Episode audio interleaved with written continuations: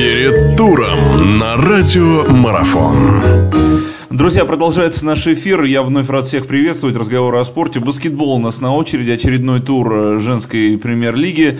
И в рамках которого несколько матчей нам предстоит увидеть. Вот обо всем предстоящем мы пообщаемся. Поможет нам в этом наш прославленный баскетбольный тренер э, Борис Ильич Соколовский, которого я рад приветствовать. Борис, Борис Ильич, здравствуйте. Очень рада, что вы с нами. Добрый день. Ну, в Новосибирске уже добрый вечер, но тем не менее. Ну да, я думаю, что на момент выхода нашей передачи тоже уже будет разное время по нашей большой стране. Тем не менее, всех приветствуем. Борис Ильич, ну что, в Новосибирске состоится э, один из самых интересных матчей тура. Хотя, в принципе, у нас, если так посмотреть на э, таблицу, у нас что не игра, то отдельное событие. Вашему клубу «Динамо ГУВД» предстоит принимать «Динамо Курская». Команда, которая, в принципе, вам хорошо знакома. Да и, в принципе, наверное, все здесь друг другу достаточно хорошо знакомы. Как готовитесь сейчас? Чего ждете от этой игры? расскажите. Да, действительно, команда очень хорошо знакома, но знаете как, знакомство с этой командой прекращается, как только меняется тренер, потому что в этом году вы знаете, что э, из Курска был отправлен в отставку э, бывший главный тренер сборной России «Динамо Курска» э, Альфредос Вайнаускас. Вот. Его сменил на посту американский наставник Овертон.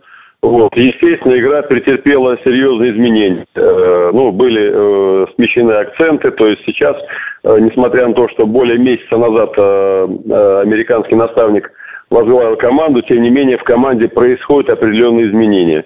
Вот. И, конечно же, одним из ключевых моментов подготовки является скаутинг, то есть разведка. Вот. И эта разведка для нас, в общем-то, она стала немножко затруднительной в силу нехватки информации, но тем не менее прослеживаются определенные тенденции, которые мы стараемся учитывать при подготовке к игре к завтрашним, э, к э, завтрашним соперникам. Понятно, что несмотря на, как бы, на разницу в весе, я имею в виду рейтинг игроков, вот, команда Курска укомплектована в общем-то, серьезными игроками и легионерами, и это чемпионки и WNBA, это олимпийские чемпионки.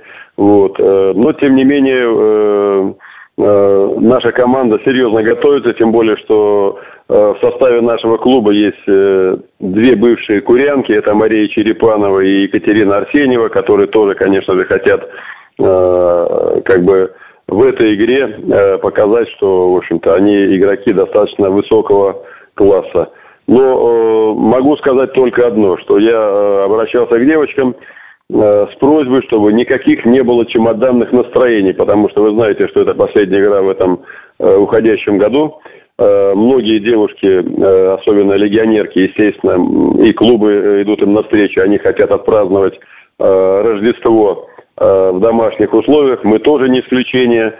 Вот. Но зачастую, по моему многолетнему опыту работы с иностранными игроками, иногда это им мешает. Так вот, главное о чем я просил наших девочек, это чтобы не было чемоданных настроений, не было отпускных настроений, потому что э, для нас, в общем-то, в силу того, что в этом году мы взяли э, оч очков меньше, чем планировалось, э, естественно, каждая игра это шанс где-то э, взять лишнюю победу и подняться в таблице до планируемого уровня.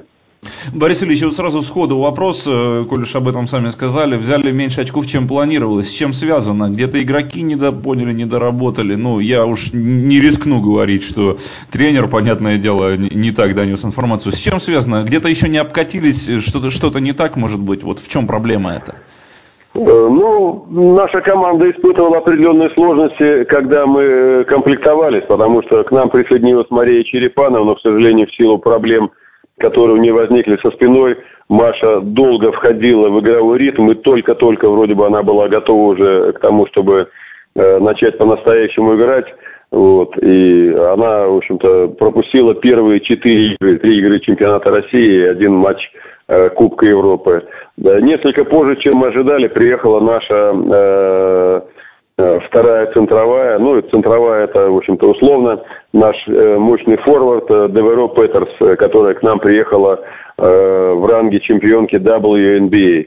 Вот. Когда мы уже вошли в, в, так, в, хорошо вкатились вроде бы в игровой ритм, поймали баланс определенный между игроками, Э, тут у нас э, получила травму, к сожалению, э, надрыв небольшой, небольшой надрыв Ахилла, капитан нашей команды Ксения Колосовская, которая до сих пор с 20 ноября не принимает участие в играх и сегодня находится в процессе реабилитации.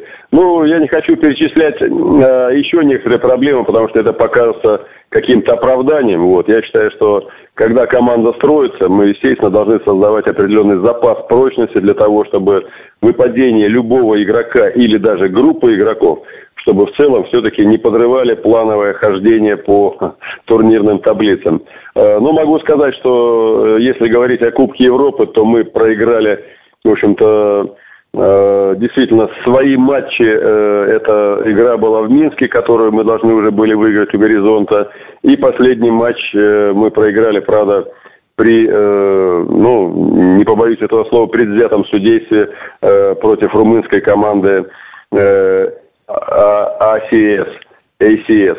Вот. А если брать игры национального чемпионата, то мы планировали, в принципе, выиграть у Иванов на выезде, но мы проиграли эту игру. И вот э, последний матч мы проиграли э, команде Вологды э, на выезде. Э, в общем-то, конечно, у нас есть шансы эти очки вернуть дома. Вот. Но сам факт, то, что мы взяли э, в национальном э, чемпионате всего лишь две победы домашние, это мы выиграли 1 э, декабря мы выиграли у команды Енисей из Красноярска, и 8 декабря мы обыграли «Спартак» Ногинск.